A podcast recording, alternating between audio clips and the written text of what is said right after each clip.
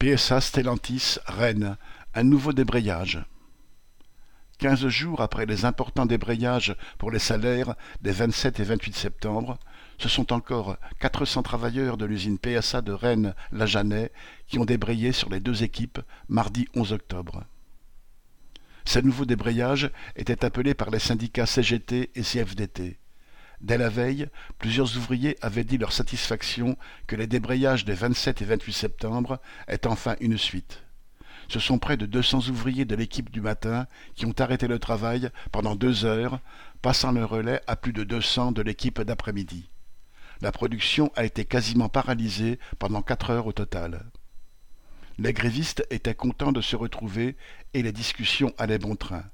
Et comme l'a dit un représentant de la CGT pendant les prises de parole, quand on débraye, ce sont les grévistes qui décident, ce ne sont plus les patrons. Même s'il n'y a encore qu'une minorité pour penser qu'il faut se mettre en grève totale comme dans les raffineries pour faire vraiment reculer les patrons de Stellantis, la prise de conscience de la force des travailleurs en lutte fait doucement son chemin. Les débrayages importants sur les salaires, jamais vus jusque-là dans cette usine, sont de bon augure pour la suite. Correspondant Hello.